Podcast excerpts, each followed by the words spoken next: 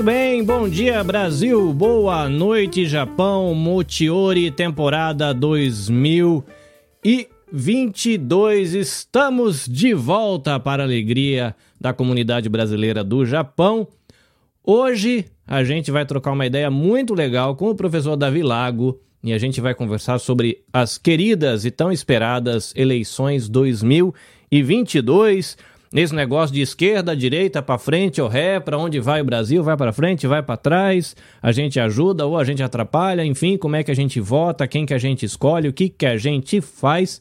Enfim, hoje a gente vai bater esse bate-papo legal. Eu quero lembrar você de que o Motiori, esse espaço de diálogo, de bate-papo, é uma iniciativa conjunta é uma iniciativa que toda a organização, a parte técnica fica por conta da Nabecast Podcasts e Multimídia, e a gente tem o apoio, já faz aí um pouco mais de um ano, do Projeto Tsuru, que é uma equipe que tem cuidado aí da saúde do brasileiro no Japão, saúde mental, equipes com atendimento online, equipes com atendimento presencial, fonoaudiólogo, é, nutricionista, enfim, é uma equipe que está preocupada em ajudar a gente a ter uma saúde melhor. E eles são parceiros aqui do Motiori. E também a gente agora, temporada 2022, a gente tem a parceria aí do coletivo Podosfera Nipo Brasileira, que reúne um grupo de produtores de podcasts da comunidade brasileira no Japão, que estão aí alegrando os nossos ouvidos nas nossas louças, faxinas e horários de serviço para quem é, pode acompanhar. Você que está ao vivo, eu peço a gentileza de você colocar aí de que província você nos acompanha para a gente saber de onde você nos vê, que isso vai ser muito legal. Eu vou chamar a galerinha que vai estar tá aqui com a gente hoje, que nós temos o professor Davi Lago e mais duas jovens brasileiras que vão representar aqui a comunidade brasileira no Japão. Então, 3, 2, 1 e pam! Muito bem, bom dia, professor. Boa noite, meninas. Boa noite, bom dia, Carlinhos, Theo, Larissa, um abraço desde já para toda a equipe aí do Motiori, todos esses parceiros tão queridos aí, esses projetos coletivos que estão ajudando, somando com a comunidade nipo-brasileira. Obrigado pelo convite, Carlinhos. Maravilha, eu acho que o papo vai ser muito bom. Então eu quero apresentar aqui as nossas convidadas especiais que estão representando aí a nova geração dos brasileirinhos que vivem aqui no Japão. Eu vou começar aqui com o meu lado direito, Theo, boa noite, tudo bem? Boa noite, tudo. E aí, tá de férias de escola já ou tá, tá ainda aula não. ainda? Ainda oh. vou ter aula, algumas viagens de escola. Oh, meu Deus. E aquele pacote de lição de casa para as férias ou não? Espero que não. Expectativa. Bom, é, Larissa, você fala de Haiti, né? A província de Haiti. Tudo bem com você? Sim, tudo bem. E aí? Férias? Escola? O que, que tem feito de bom? Ah, como eu me formei do Coco, estou é, esperando só até começar as aulas na faculdade, né? Muito bem. É. Vai fazer faculdade do que, Larissa? É, de línguas, na parte de mais ensinar, né? Que ainda a língua em si eu estou pensando ainda no inglês, mas nessa parte de ensinar. Muito bem, professora de línguas. Ah, Para encurtar a conversa aqui, eu vou chamar vocês de Lari e Tel, que aí fica assim muito curtinho. Né? Eu tenho um nome muito comprido, então não vai ficar legal. Meninas, vocês estão aqui para representar a comunidade brasileira no Japão, em especial né, a comunidade jovem, nova geração. Vocês duas vão ter a oportunidade de votar pela primeira vez. Né? Se, eu não, se, eu, se eu errar, vocês digam, mas a Lari já tem 18, a Tel vai fazer 18, correto? E vocês duas vão poder votar no final do ano. Então eu vou começar de novo pela Tel, que está aqui do meu lado direito. É, Tel, política. O que, que lhe vem à cabeça quando você ouve essa palavra? Política? Uma coisa que tem muita. muita conversa, né? Um negócio que demora muito. É. Dá briga no grupo de WhatsApp ou não? Dá, dá, não sei, eu não uso muito o WhatsApp, né? Mas pelo que eu escuto assim, né? Dá muita briga. Muito bem. Isso é bom ou ruim? A gente vai conversar com o professor Davi. E aí, Larissa, quando a gente fala sobre política, o que, que ele vem à cabeça? Hum, é que, tipo, eleição tem no Japão também. Então, no sentido, essa parte, para mim, é, parece difícil, um, complicado, mesma coisa. Mas, é. Coisa importante também, né? Legal. Então, como a gente tem essa paradinha, né, de que é algo que às vezes é complicado, que às vezes dá briga, que demora muito, foi por isso que a gente convidou o professor Davi Lago para ajudar a gente a desenrolar esse negócio. É, eu sou a pessoa que vai fazer pergunta, igual vocês. Eu vim para o Japão há 20 anos, é, igual vocês. Vocês chegaram no Japão quando nasceram, aproximadamente 18 anos atrás, né? Foi o tempo que eu cheguei aqui no Japão. E eu passei um tempão sem votar. Então tem muita coisa que eu esqueci, muita coisa que eu não sabia mesmo e o Davi, o professor, vai ajudar a gente. Então eu vou pedir para ele se apresentar com mais calma, né? Que ele foi, fez uma introdução breve, dizendo um oi, pedir para ele falar um pouquinho o que ele faz. Ele é escritor, participa de vários livros e escreve matéria, escreve um monte de coisa. Professor Davi, por gentileza, assuma o microfone, se apresente com mais tranquilidade, conte um pouquinho do que você faz. Então, sou o Davi, eu moro aqui em São Paulo, capital, São Paulo, estado de São cidade de São Paulo, estado de São Paulo, no Brasil. Eu sou formado em direito, tenho mestrado em teoria do direito pela PUC Minas. Eu coordeno um grupo de pesquisa aqui na PUC São Paulo, no Labo, que é o Laboratório de Política, Comportamento e Mídia. Sou professor de teoria política em algumas faculdades aqui no Brasil, eh, como a Unicesumar, por exemplo, também ministrando aulas em diversas pós-graduações em faculdades aqui é, do Brasil. Eu escrevi um livro chamado Brasil Polifônico, é, que trata de vários temas políticos, fazendo uma leitura também do Brasil hoje. E, por fim, como o Carlinhos disse, eu escrevo bastante também para a imprensa aqui no Brasil, é, na Veja, no G1, no Estadão, sempre tentando contribuir de alguma forma, lançando luz sobre esses temas da política brasileira. Uma novidade esse ano, eu assumi um cargo agora de diretor executivo do Instituto Não Aceito Corrupção. É uma organização é apartidária, sem fins lucrativos, está completando sete anos aqui no Brasil, mas que tem é, reunido nos últimos anos um grupo de jovens, de, de promotores, de advogados, de, de acadêmicos, de vários cidadãos e cidadãs interessados também em aprender mais como nós podemos detectar, prevenir, combater a corrupção no Brasil aqui, que é um problema tão grande, né, na, no desenvolvimento da política. Então é um pouquinho do que a gente tem feito aí, Carlinhos, de panorama. Maravilha. Meninas, vocês nasceram no Japão, correto? E vocês são japonesinhas de passaporte ou brasileirinhas de passaporte? Eu sou brasileira de passaporte. Eu também. Muito bem.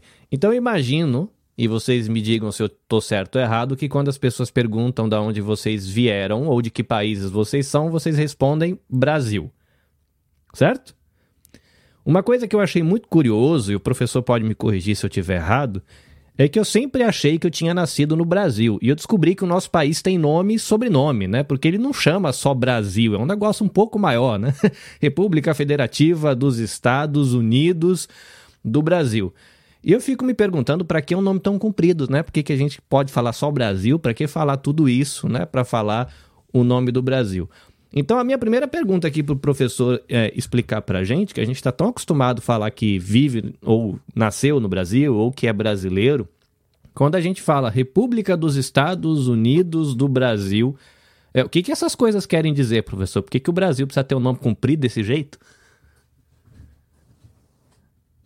Opa, na verdade é República Federativa do Brasil, né? Oh. Os Estados Unidos é só nas Já, notinhas esse, antigas. Esse, é nas notinhas antigas, esse nome Muito mudou. Bem. Mas o Brasil chama República Federativa do Brasil.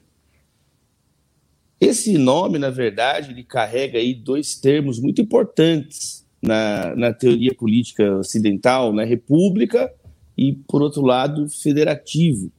São ideias que se sedimentaram né, no curso dos séculos. A política tem muito disso, a teoria política, né? A teoria política ela é diferente é, de estudar a natureza, né? Que é, tem uma certa estabilidade na química, na física. A política não, a política tem a ver com ideias, com lugares específicos. Então, às vezes, é, existem palavras e termos que têm significados em diferentes culturas, mas que apontam na mesma direção.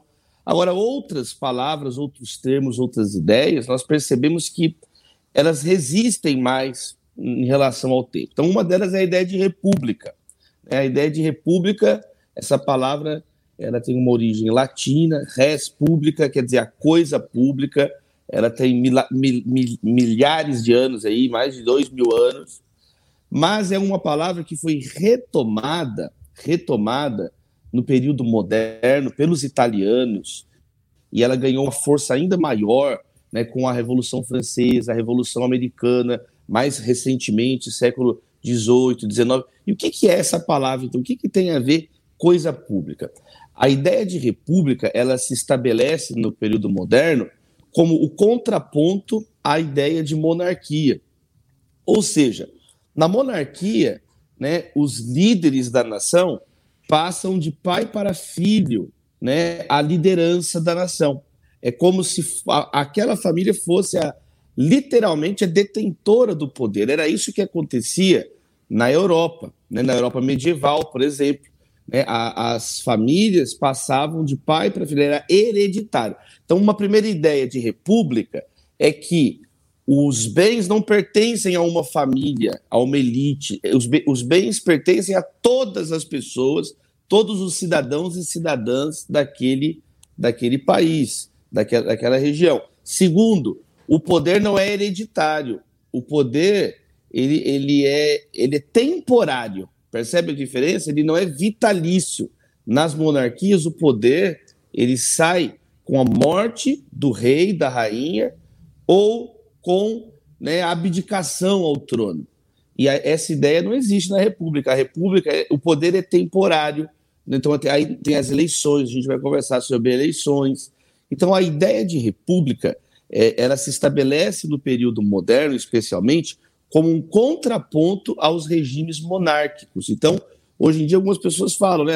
Existe a república e a monarquia, dois modos principais de você organizar as coisas. Né? Na verdade, tem até uma ideia aí é, ligada à primeira frase de um livro de Nicolau Maquiavel, que ele vai falar isso no período moderno, é muito influente essa ideia dele. Há duas maneiras aí de.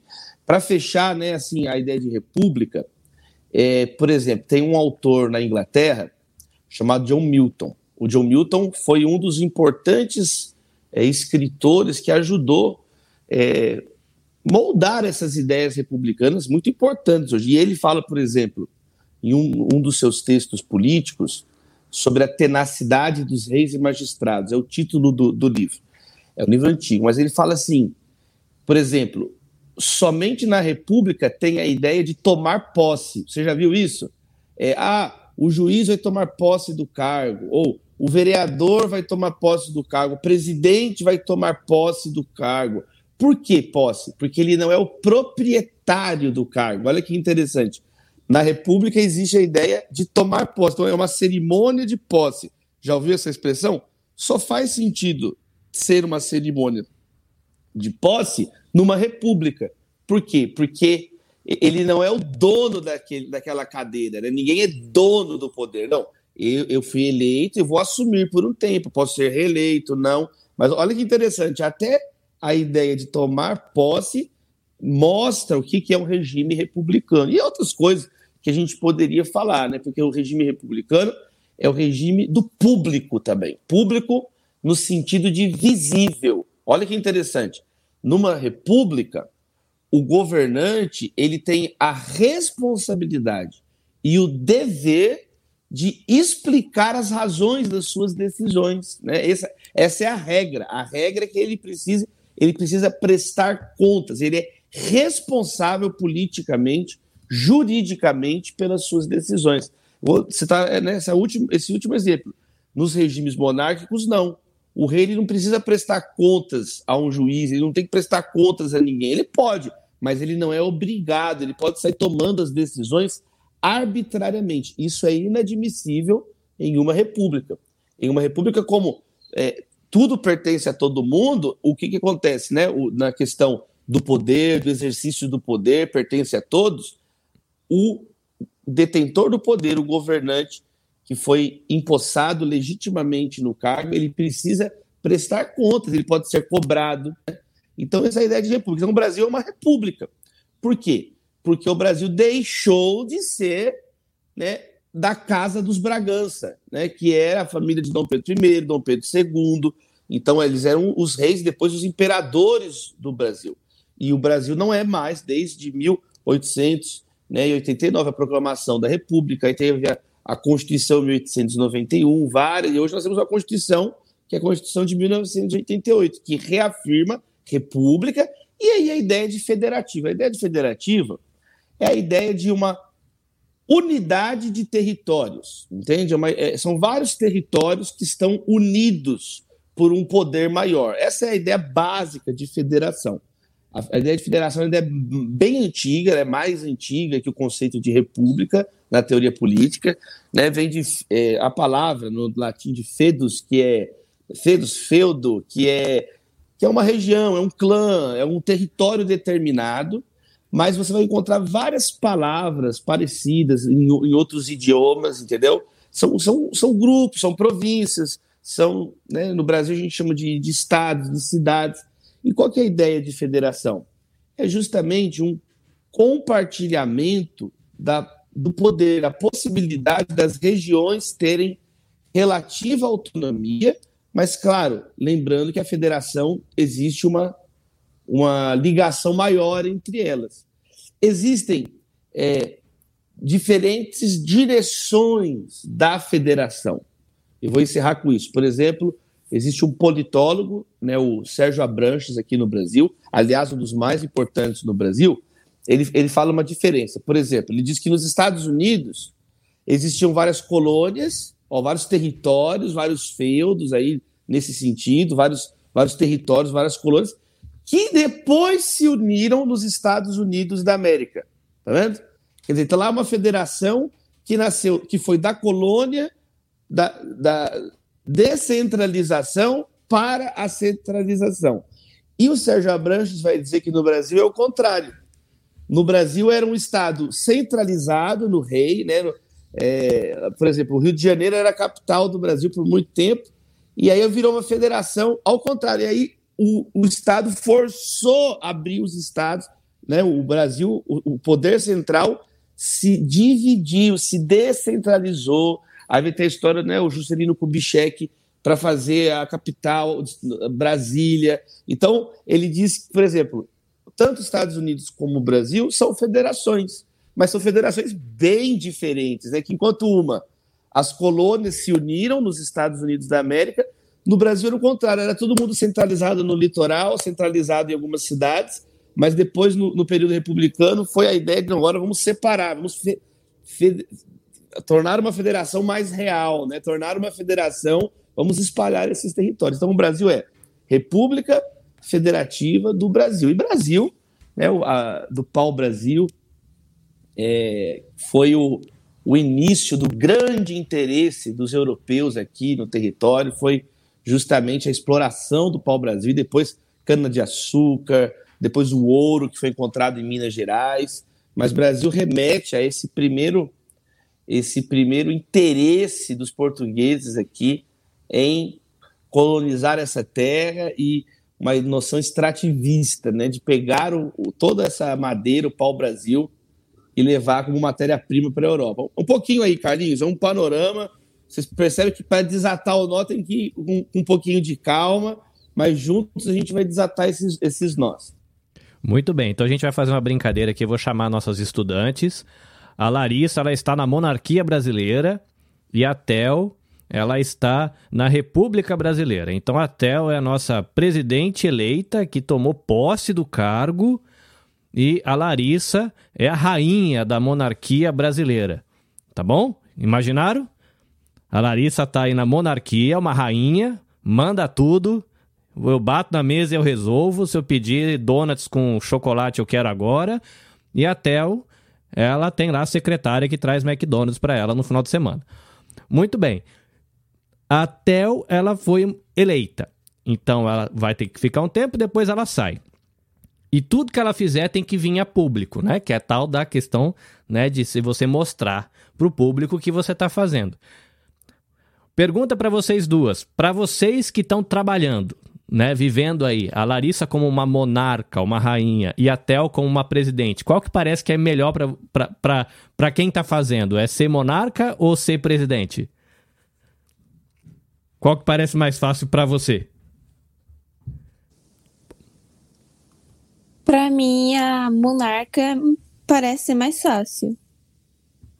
E aí, Lari, o que, que você acha? Eu também tenho a mesma opinião.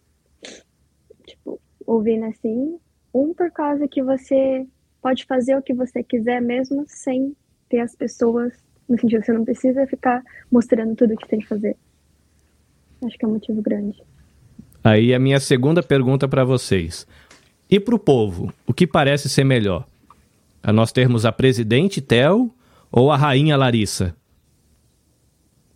Eu acho que para o povo, presidente é melhor. E aí, Larissa, você vai perder seu cargo. Pensa bem, pensa bem. Não, mas se fosse, se fosse pensar assim, eu também acho que é melhor ter uma presidente, né? É melhor. Muito bem, então a gente eh, votou a Tel para presidente, já vai se preparando aí para você assumir futuramente a presidência do nosso bonito Brasil. Né? Muito bem. A gente tá. Obrigado, meninas. E já já vocês voltam, que a gente vai inventar alguma coisa para a gente brincar aqui. A gente tem visto, professor, na televisão todo dia aquela confusão que tá lá no cantinho da Europa ali, da Rússia se estranhando com um amigo pequeno chamado Ucrânia. E às vezes a gente ouve é, uma palavra que é de que o país grande, que é a Rússia, ela está atropelando e invadindo uma nação soberana. E uma das exigências da Rússia é de que a, a Ucrânia mude a Constituição. E eu já ouvi falar disso também que o Brasil, que o Brasil é uma nação soberana e de que o Brasil tem uma Constituição. Até o professor citou de que essa Constituição do Brasil é de 1988. Então, essas são as minhas duas perguntas e as minhas dúvidas, né? Então, a Larissa, ela abriu mão do trono e ela vai apoiar a Theo aí na presidência dela do nosso Brasil do futuro. É, e pelo que a gente sempre ouve, nós somos uma nação soberana que temos uma Constituição. Perguntas para ajudar a Theo na presidência e a Larissa na vice-presidência. É, o que, que é ser uma nação soberana e o que, que é uma Constituição? Vamos lá, vou tentar resumir. No período atual, a nação soberana, ela tem a, a noção, a ideia de soberania é de que o, a, dentro daquele território, o, esse centro de poder dessa nação é a autoridade final, entendeu? Ninguém pode ter uma ingerência, nenhuma empresa, nem outro país. A ideia de soberania é essa. Aqui dentro desse território, nós somos a autoridade máxima, a autoridade final, né? E, o, e a ideia, né, de nação soberana, então, por exemplo, algumas são, são ditaduras. Algumas são ditaduras. Então, o ditador exerce esse poder soberano naquele território. No caso, né, nós estamos falando aqui do Brasil. No Brasil, o povo é soberano, né? O povo tem a, a palavra final. Mas né, seja uma ditadura como na Coreia do Norte, seja numa nação democrática, a ideia de nação soberana passa por isso. Quer dizer, dentro daquele determinado território é a palavra final, é a autoridade, é a autoridade final. Então, isso é um pouquinho do que, que a gente fala em teoria política sobre a ideia de a noção básica de, de, de soberania, de ser a autoridade final. Existe também né, uma definição de Estado que ajuda a entender isso, que do Max Weber. Max Weber, o sociólogo, e Max Weber, quando ele vai explicar o que é um Estado, ele vai usar uma expressão que é muito, ficou muito conhecida, que é o Estado é aquele ente que tem o monopólio da violência. O monopólio da violência. O que, que, que significa o monopólio da violência legítima, do uso legítimo da violência? É porque, dentro de uma nação soberana, né, o, o aparelho estatal o, a, ele tem a palavra final. Então, ó, tem a lei.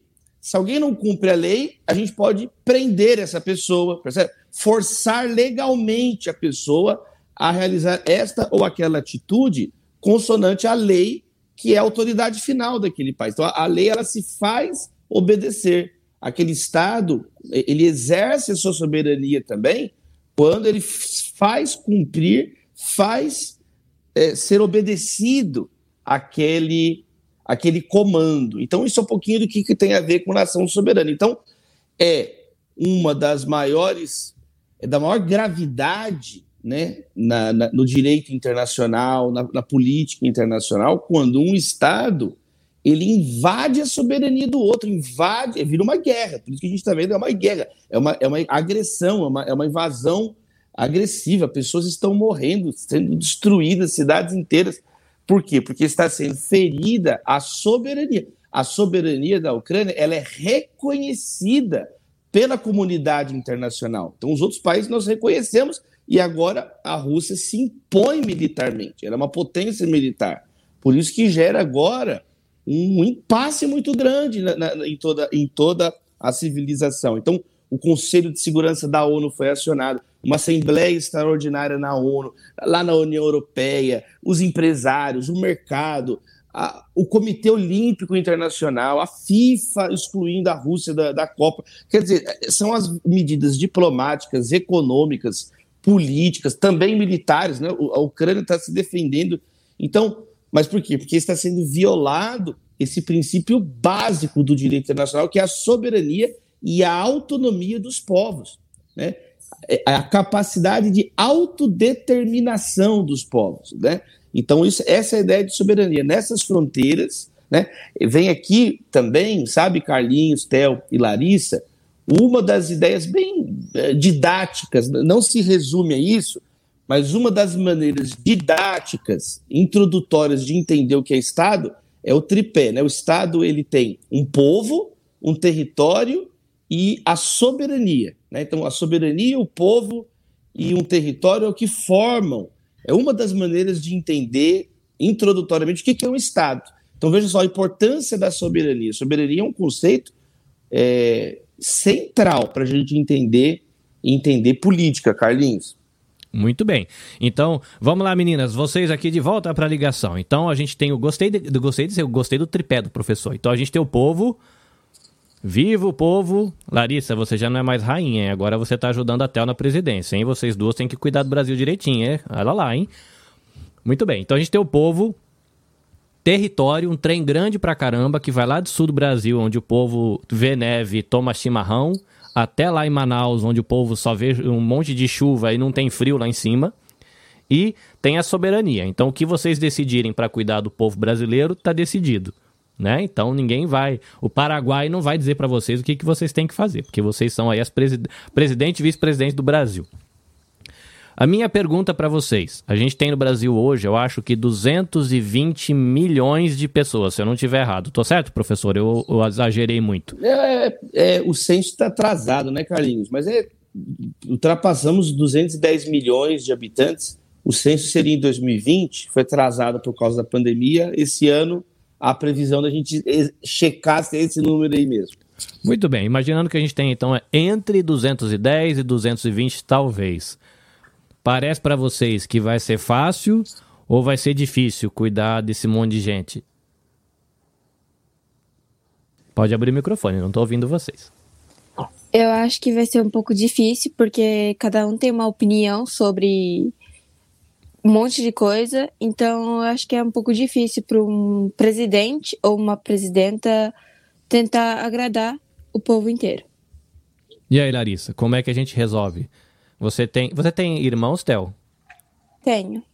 Pequenos ou maiores? Eu tenho um irmão mais velho, que eu acho que tem é um ano mais velho do que a Larissa, e uma irmã mais nova. Muito bem. É, é fácil organizar bagunça entre as irmãs aí ou não? Ah, depende, né? Uma mexe nas coisas da outra. Mas aí. Aí o bicho pega. Aí tem que ter regra, né? Pra fazer esse Tem. negócio funcionar. E Larissa, você tem um irmão menorzinho, né? E aí, é fácil dividir o quarto com o irmão menorzinho ou ele vai pintar a parede com a sua maquiagem? Como é que funciona? Hum. É que, tipo assim, é irmão, é, no sentido que a gente fica bastante tempo junto, então a gente briga bastante, na verdade. Briga, briga de, de socata não, mas. De socata não, mas normalmente ele, ele vem no meu quarto, ele fica no meu quarto, ele tem a tendência muito. Muito bem. Então vamos lá. Então a Tel tem duas irmãs, uma mais velha e uma mais nova, e dá trabalho às vezes para resolver as coisas. A Larissa tem um irmão mais novo e dá trabalho para resolver as coisas. Imagina que delícia vocês duas, a presidente e a vice-presidente, cuidando de 220 milhões de pessoas. Facinho para organizar o Brasil, não é? Tranquilo, vocês vão estar lá na cadeira com uma caneta bonita, vai ficar facinho, não vai não? o que, que vocês acham que a gente precisa para conseguir botar ordem nessa bagunça? Regra? E aí, Larissa, você era rainha. Rainha podia fazer o que queria. Uhum. E aí, professora, a gente tem alguma regra para botar ordem nessa bagunça chamado Estado brasileiro? É isso mesmo, né, Carlinhos? Assim, a história da política é, é a história da tentativa de organização da vida em comum. Essa é, a, inclusive, a visão clássica da política, que retoma as ideias né, de filósofos fundadores do campo de discussão que a gente chama de filosofia política. Né? Aristóteles é um dos mais importantes, né? Platão, vários outros, mas Aristóteles ele tem a obra, né, a política, que é, apresenta essa, essa concepção que a gente chama hoje de clássica. Qual que é a ideia clássica de política? É a luta a, a, viabiliz, para viabilizar a convivência. Então, o bem comum, a organização do bem comum. É claro que isso, numa antiguidade, mais de 2.400 anos atrás. E agora, no período moderno, como vocês estão conversando, nós somos bilhões de pessoas no, no, no, planeta Terra, só no Brasil, mais de 200 milhões de pessoas. Então, hoje, as sociedades são complexas, elas se complexificaram. Né? Os desenvolvimentos na agricultura, na medicina, no saneamento básico, tudo isso viabilizou, possibilitou que mais pessoas vivam por mais tempo. Né? Então, é, a política também foi acompanhando, ela, de algum modo, ela vai acompanhando essas, essas mudanças, de modo a tentar viabilizar é, a, a, coexistência das pessoas. E aí vão surgindo várias, várias ideias, né? É, vários, existe muita tentativa e erro, né? E a humanidade, uma, um vai olhando para a experiência, um vai olhando para a experiência do outro.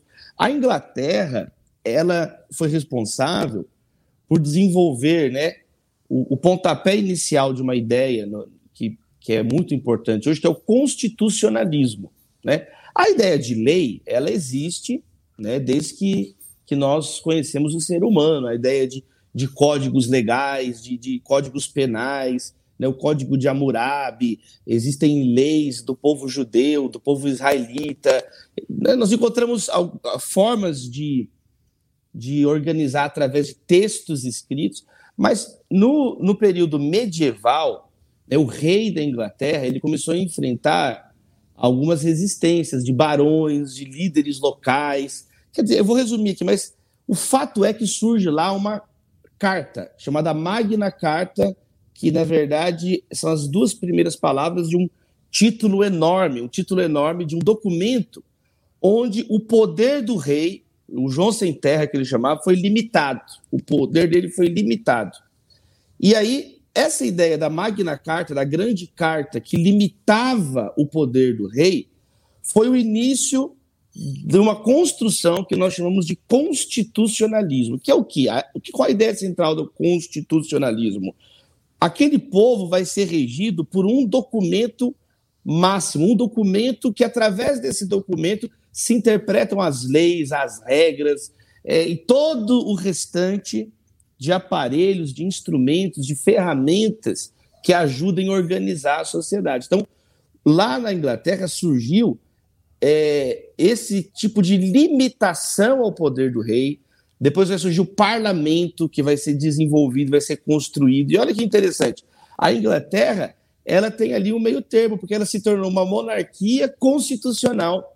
Ela tem, por um lado, a, a figura da rainha Elizabeth, por exemplo, que é chefe do Estado, representa certa unidade cultural dos ingleses.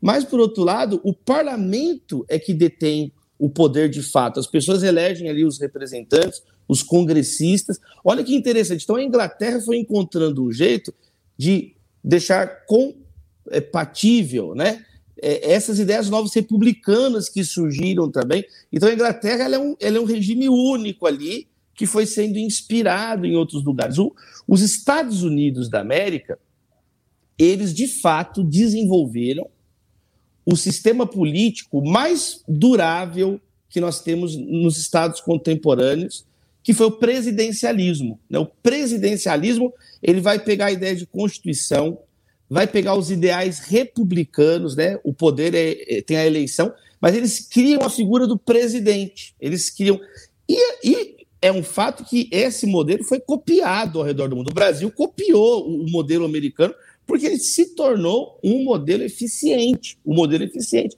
A Revolução Francesa, ela não conseguiu dar uma continuidade, né? Depois teve o Napoleão, guerras, foi uma confusão na França. A França não conseguiu criar um sistema de governo estável. Já os Estados Unidos não, porque eles pegaram a ideia de constituição, eles aplicaram a divisão dos poderes, né? foram vários teóricos que debateram isso no período iluminista, é o poder executivo, o poder judiciário, o poder legislativo.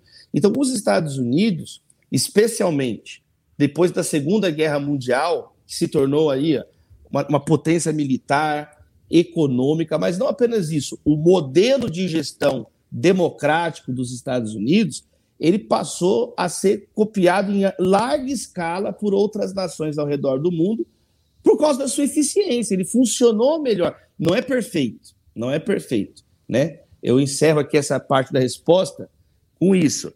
A questão da escravidão nos Estados Unidos.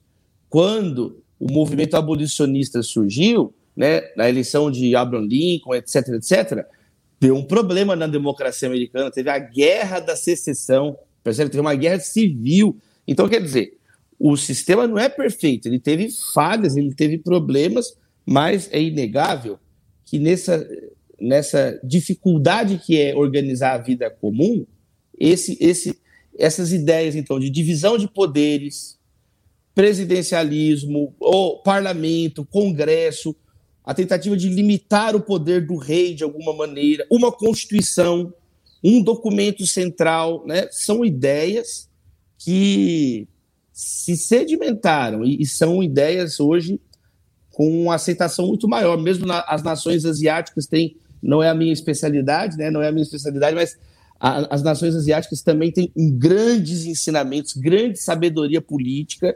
E no mundo globalizado, no mundo, olha só, vocês estão no Japão, eu estou no Brasil, se torna natural que esse conhecimento das culturas, esse conhecimento mútuo, vai também ajudando um a refinar o outro, né?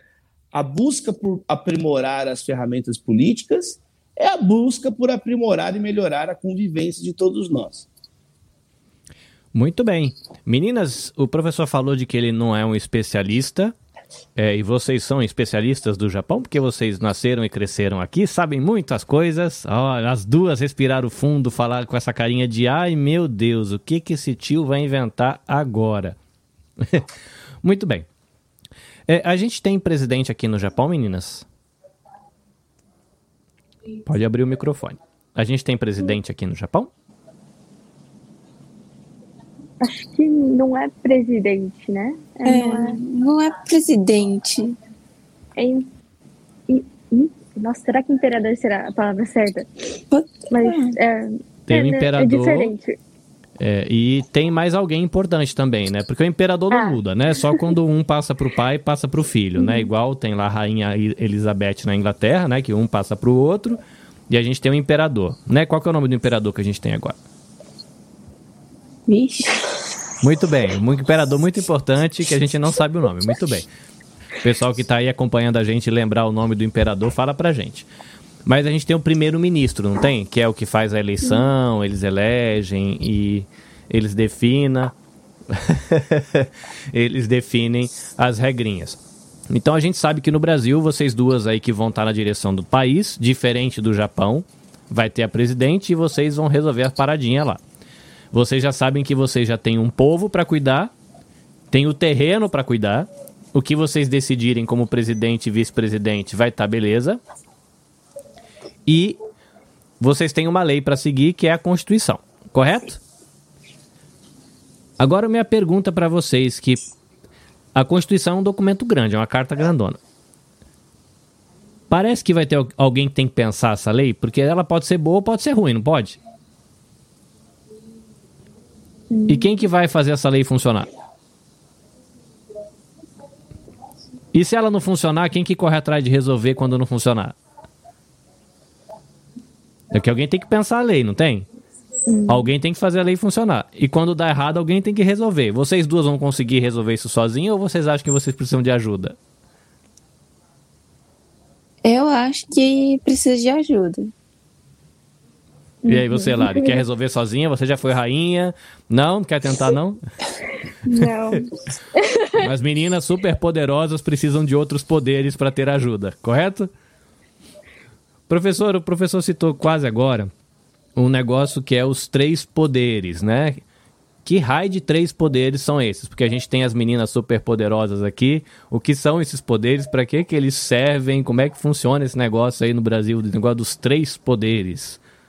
A ideia dos três poderes, ela foi muito discutida no contexto dos estados absolutistas, ou seja, nós falamos aqui agora há pouco da época onde os reis concentravam todo o poder nas suas próprias mãos.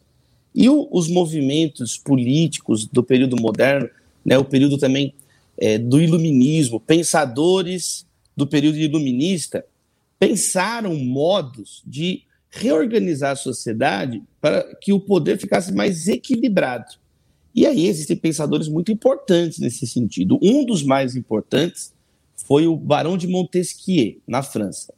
Ele tem né, o livro Espírito das Leis, onde ele propõe não só, acho que três poderes, ele propõe outras ideias, mas qual que é o cerne da questão?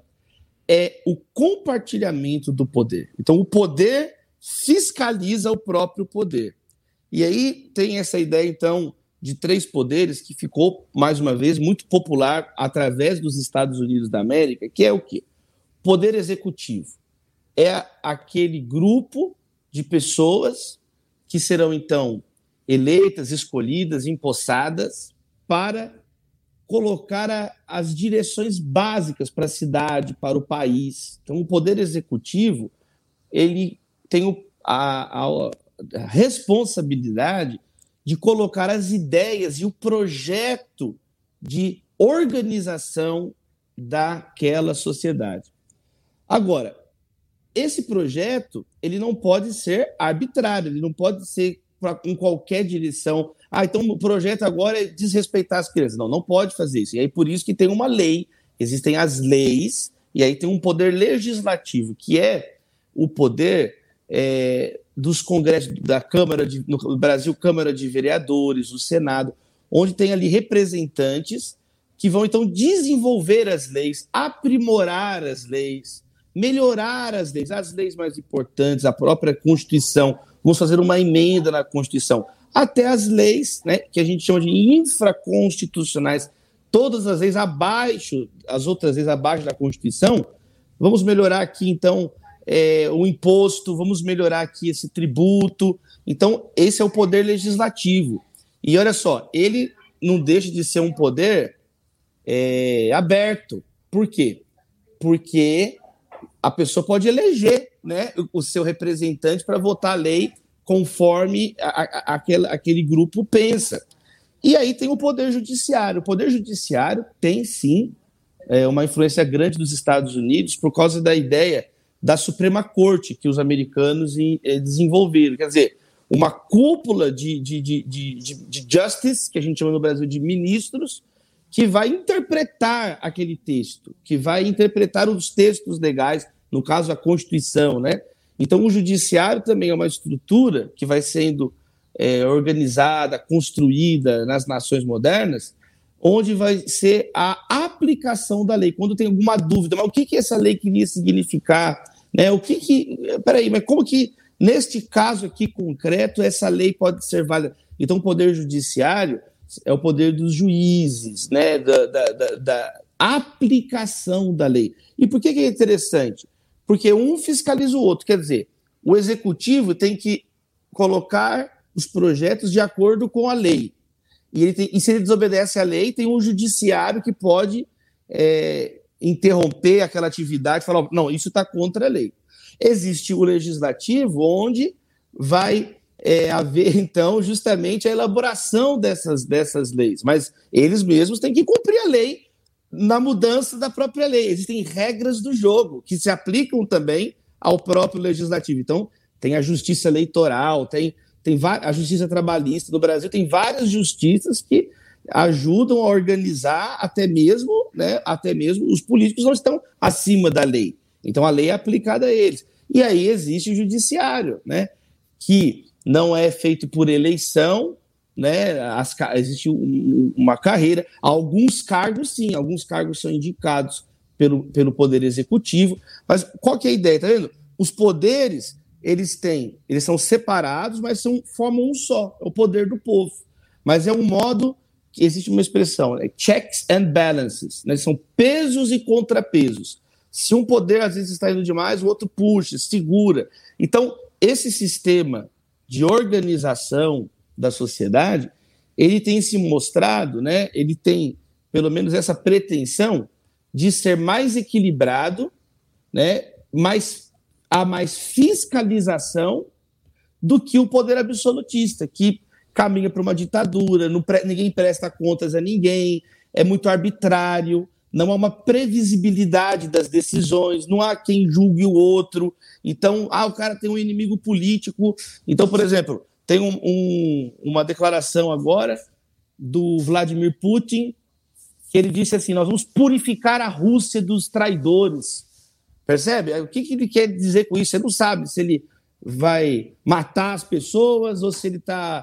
Tá vendo? Porque vai, quando você vai saindo de um equilíbrio de poderes, uma pessoa manda demais, isso é, é arriscado, é temerário, né? A história, a história mostra que não é saudável. Existem pessoas que são malucas, elas a exterminar as outras. Então, a separação de poderes tem, tem uma lógica de ser, mais uma vez, não é algo perfeito, mas ela aponta nessa direção de pesos, contrapesos, de modo a um fiscalizar o outro. É um só poder, o poder é uno, mas ele tem agora um, um, uma gestão compartilhada. Legal, então a gente vai dividir os poderes aqui. É, a, a Theo, ela fica com o poder executivo ainda, né? Nossa presidente. Larissa, você prefere o judiciário ou o legislativo? Você quer pensar as leis ou você quer fazer correr atrás de quando dá errado? Você quer ficar com, com o judiciário ou com o legislativo? Acho que eu quero correr atrás quando dá errado.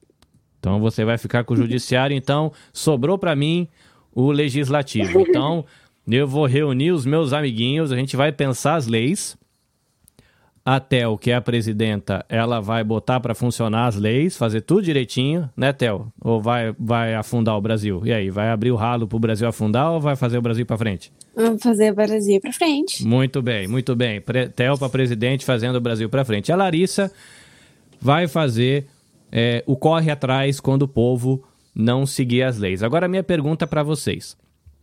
É, o professor falou de que o pessoal que vai é, pensar as leis, que é o, o, legislativo né, de lei, e o pessoal que vai é, fazer as coisas funcionar, que é o executivo, né, que vai executar presidente, governador, essas coisas todas, é, eles vão estar tá lá. Então vai ter gente pensando lei e vai ter gente fazendo o que a lei diz que é para fazer. O quanto que vocês acham que é importante a gente pensar bem na hora de escolher quem que vai fazer isso? Pensar bem quem que vai... A gente escolher bem quem vai pensar a lei e a gente escolher bem quem vai fazer a lei funcionar. O quanto parece importante ou não para vocês isso?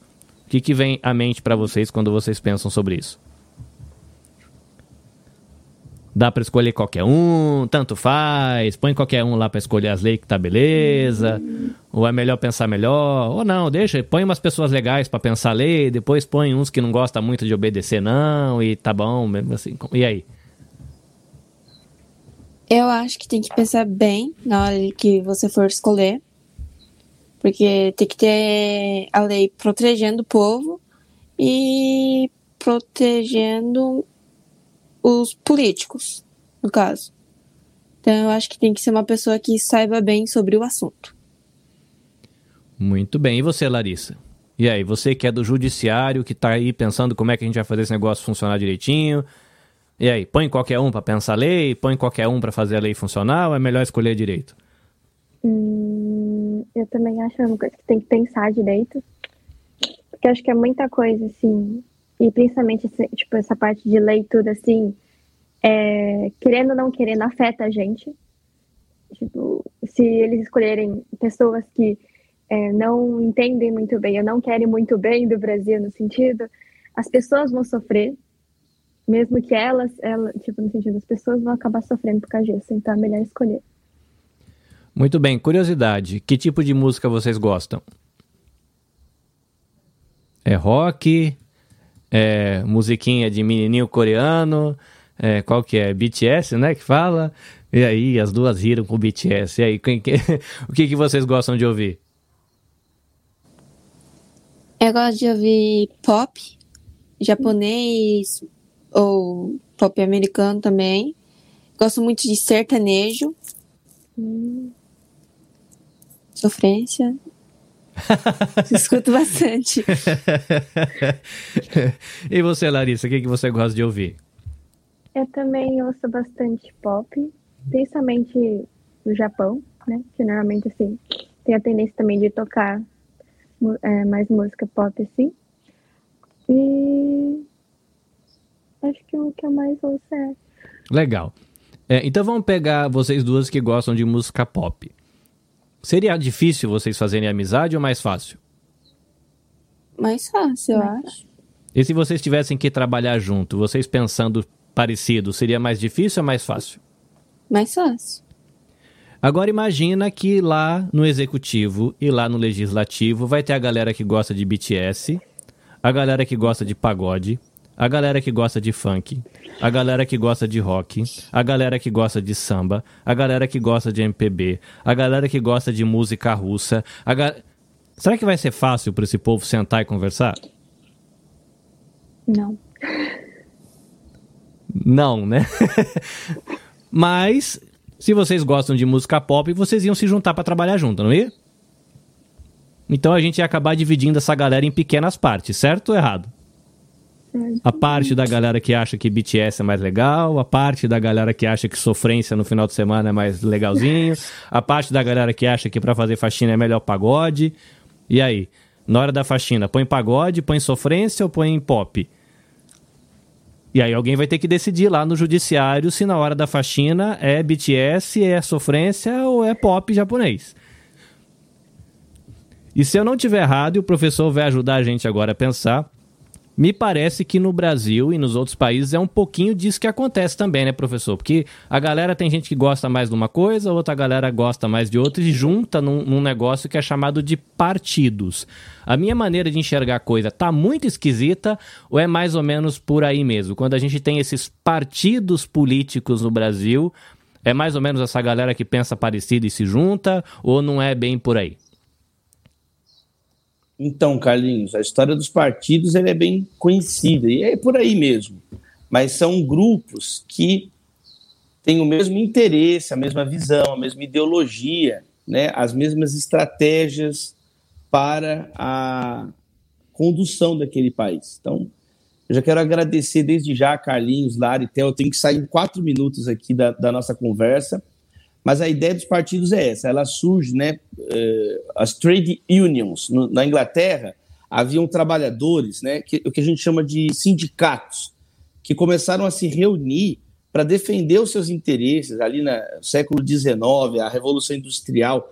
Tinha muitas pessoas muito pobres, é, sabe, em, em, condições de trabalho muito difíceis, né, com crianças amputadas nas indústrias e não tinha nenhuma organização. Então surgem as trade unions, né, os sindicatos, que eram grupos ali dos trabalhadores que, poxa, eles começaram a se juntar para reivindicar dos patrões, das autoridades, melhores condições de trabalho. Eles, não é que eles não queriam trabalhar, mas eles falaram: peraí, mas não tem condições isso aqui, olha só, a minha moradia. Então, dali surgem grupos que vão se tornando cada vez mais organizados e vão nascendo, então, o que nós chamamos de partidos políticos modernos, que são essas agremiações que estão hoje em crise também. Né? Estão em crise, porque agora a gente. Vocês, falou, vocês falaram muito bem. Há uma complexidade maior das propostas. Quanto mais gente, mais interesses diferentes, mais tecnologia. Então, hoje, os próprios partidos políticos eles estão enfrentando, sim, uma dificuldade muito grande no mundo todo. Há um enfraquecimento de uma geração toda de partidos políticos. Mas a ideia do partido é essa. Qual que é o objetivo do partido? É disputar e vencer as eleições para, vencendo as eleições, aplicar o seu projeto de poder, quer dizer, que foi aprovado nas urnas, passou pelo crivo das urnas numa democracia, é, a nação. Só que o partido ele não pode ser um partido totalitário, absoluto, pelo menos do ponto de vista da democracia. Então, aquela que é a minoria, ela tem o direito de contestar, de fiscalizar a maioria, de contrapor ideias. Então, os partidos, algumas nações caminharam para um sistema bipartidário, é o caso dos Estados Unidos, existem outros, mas tem dois que têm uma hegemonia, que é o republicano e o democrata, né? Existem nações como o Brasil, que é muito fragmentado, é multipartidário, e aí eles precisam fazer coligações em si. Muitas vezes essas coligações elas são completamente sem sentido, porque ideologicamente eles pensam diferente, mas na prática ali um líder é mais amigo do outro naquele, naquela localidade, então eles conseguem criar uma unidade. Então a, a ideia de partidos políticos, em tese, é isso: é são agremiações que se reúnem para disputar e vencer eleições, colocar ali as suas ideias é, em prol do país. É, e na prática a gente vê que cada nação tem desenvolvido é, um sistema partidário. É, gente, eu quero agradecer. Eu preciso sair daqui a pouquinho. Vou, vou ouvir mais um pouquinho aqui o Carlinhos, até a Larissa, mas dizer que foi uma honra aí estar com vocês essa uma hora conversando sobre esses conceitos. E na esperança de ter contribuído de algum modo com vocês, a gente pode conversar mais é, para frente também. Mas é legal, né? A gente estudar, destrinchar um pouquinho os conceitos, ainda que de um modo rápido aqui, para nós entendermos. Quanto mais nós entendermos né, o que está em jogo, qual a lógica do que está aí, nós podemos contribuir mais, nós podemos aprimorar esses sistemas, porque eu tenho essa visão eu não diria romântica, idealista, mas essa, essa visão que eu acho que é, é a premissa ética da política, de um real interesse uns pelos outros, um real, um real interesse uns pelos outros. Se a gente tem esse respeito, eu acho que é um, é um grande avanço aí para as discussões políticas saírem, né, igual a Theo e a Larissa falaram no início, só de uma gritaria, um querendo falar, para de fato a gente melhorar um pouco a vida das pessoas, eu acho que é possível sim, tá? Ó, um beijo para vocês. Muito bem. Carlinhos, está com a palavra. Muito bem, professor, eu agradeço muito a sua participação. Eu sei que a sua agenda é, espremidinha. O povo tá aqui nos comentários falando que passou muito rápido, que quer ouvi-lo mais. Então, depois que terminar a live, o professor ele cuidar da agenda dele, a gente vai trocar um zap e ver se existe disponibilidade de agenda.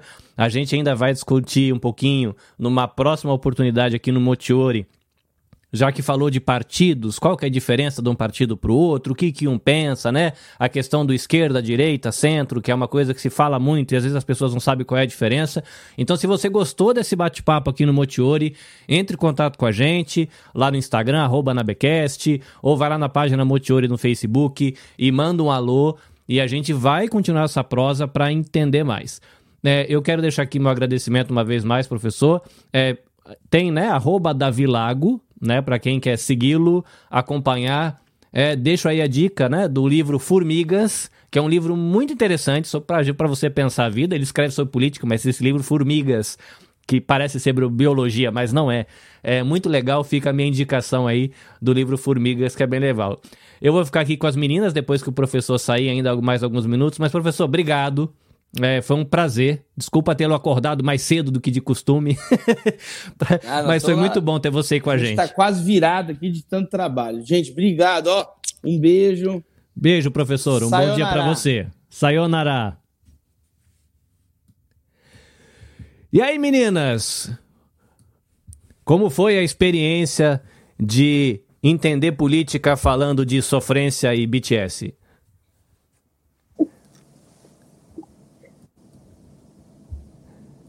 Diz aí, como é que foi para vocês?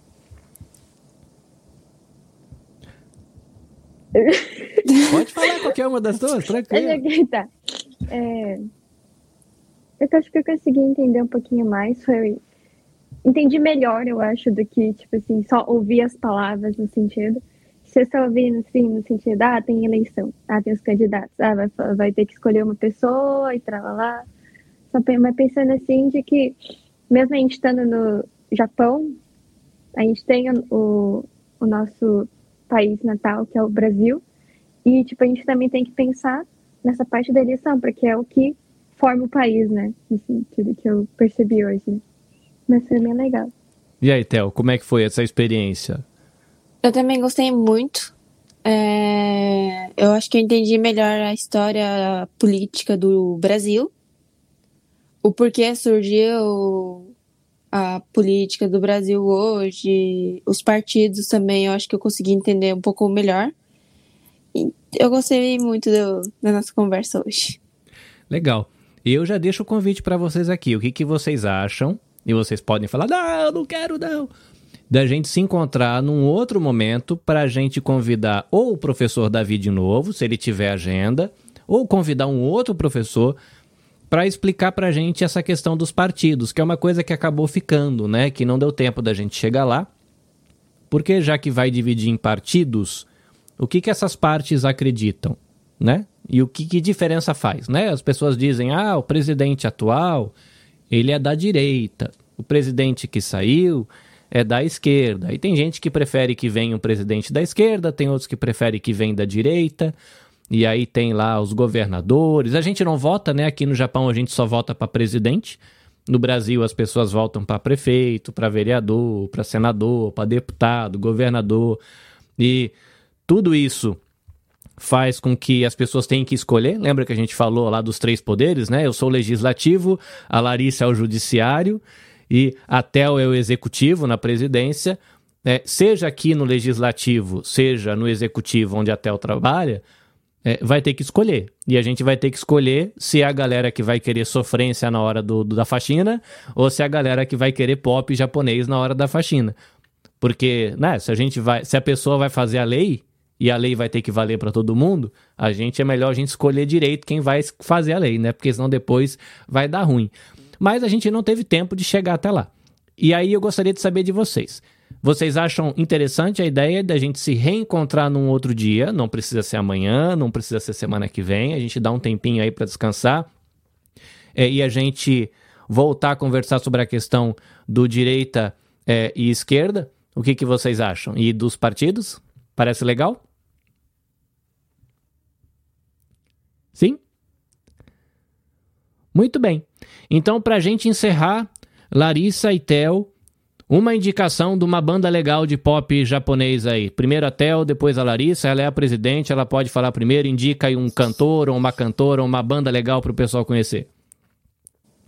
Eu acho que tem que eu gosto bastante, são duas bandas, uma é Ok, Rock, que fala. Encurtando é One Oak. A segunda é a Back Number. Back Number. Ah, Láriba na sua cabeça, acho que é isso aí mesmo, é muito bem. E aí, Lari, diz aí, dois grupos ou duas bandas pra gente conhecer? Dois grupos, duas bandas. É... O que eu ouço bastante é um. Na verdade, são du duas pessoas que tocam, né? É um. É um. Não. Acho que é uma cantora. É, é que normalmente é, é, é, sozinha, na verdade. Que é um grupo que chama, que é japonês, que chama Yorushika. Eles fazem bastante música japonesa, assim, pop, né? E. Pode ser uma cantora normal. Pode, Tudo que você bem? goste. Muito bem. Você está indicando o que você achar legal. É, tem uma cantora que ela chama Ado, que ela é, ela é bastante famosa agora, que ela tem a mesma, a mesma faixa etária, nossa, mas só que ela canta, tem, assim, canta bastante tipo, assim, de música, eu acho bem legal também. Muito bem, então fica aí a dica das meninas. Depois, quando terminar a live, a live ela vai ficar salva lá na página Motiori no Facebook. Ela fica salva também no canal da Nabecast no YouTube. Dá para você voltar e pegar os nomes direitinhos. E se você não conseguir encontrar, você pode mandar mensagem pra gente lá na Nabecast, que eu pergunto pras meninas e a gente passa para você. Ou eu converso com as meninas aqui, por que não? Elas passam pra gente a indicação e eu faço um post lá no arroba Nabecast no Instagram. Muito bem, melhor assim, combinado. Eu vou conversar com as meninas, elas vão passar a indicação para mim. Eu faço quatro posts com as quatro indicações de música das meninas, que se esforçaram muito aqui para entender esse monte de palavra difícil e agora já viraram professoras de política, já sabem tudo, coisa maravilhosa. Gente, antes de terminar, só alguns recadinhos aqui. Se você quiser conhecer melhor o meu trabalho, eu vou deixar aqui o arroba arroba nabecast.jp. O Motiori é uma das atividades que eu desenvolvo.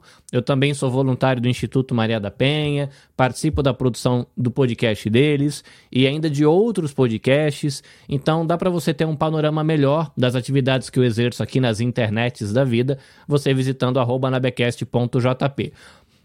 Para você que quer se conhecer melhor aí por dentro, né, que quer conhecer melhor como é que funciona o seu coraçãozinho, melhorar o bem-estar aí, né? Guerra todo dia, Covid, menos abraço, né? Máscaras no rosto, né? Menos sorriso e a gente vai ficando meio cinza, meio apagado por dentro. Então, fica a indicação, arroba projeto Tsuru, né? Projeto underline Tsuru. Tem psicólogos, atendimento online, atendimento presencial, tem atendimento em português, espanhol, inglês, japonês, então é, não importa o idioma, dá para você se cuidar um pouco aí, cuidar do seu coração para você viver bem aqui no Japão. Um convite para você conhecer um trabalho também, arroba Podosfera Nipo Brasileira, que é o perfil do coletivo, né? De alguns produtores de podcasts aqui do Japão. Eu imagino que existam mais, né? E se você que está ouvindo é produtor de podcast e você não conhece o projeto, você pode se aproximar. A gente começa a andar junto né, uma maneira de um apoiar o outro e nós produtores, né, independentes aqui no Japão, crescermos juntos e aí alegrando os ouvidos da galera. Então no Instagram, se você quiser encurtar o caminho, você pode seguir a hashtag também, hashtag Podosfera Nipo Brasileira, e é uma maneira bem legal de você acompanhar o que todo mundo posta, porque a galera coloca hashtag e você acompanha todo mundo e você acaba conhecendo um pouquinho do que tem sido falado por aí. Uma vez mais, eu quero agradecer aqui a Larissa, muito obrigado, Larissa, pela sua ajuda. Foi massa, né? Podia estar tá aí lendo o livro e vendo é, YouTube, tá aqui com a gente. Theo, brigadão pela confiança.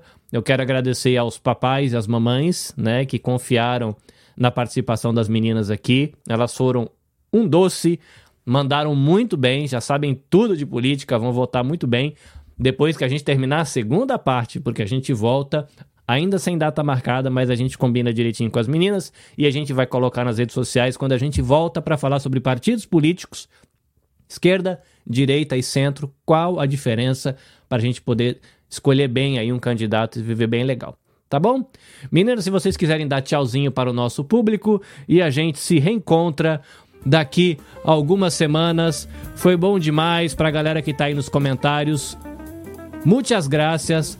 Foi uma maravilha. É isso, gente. Até mais.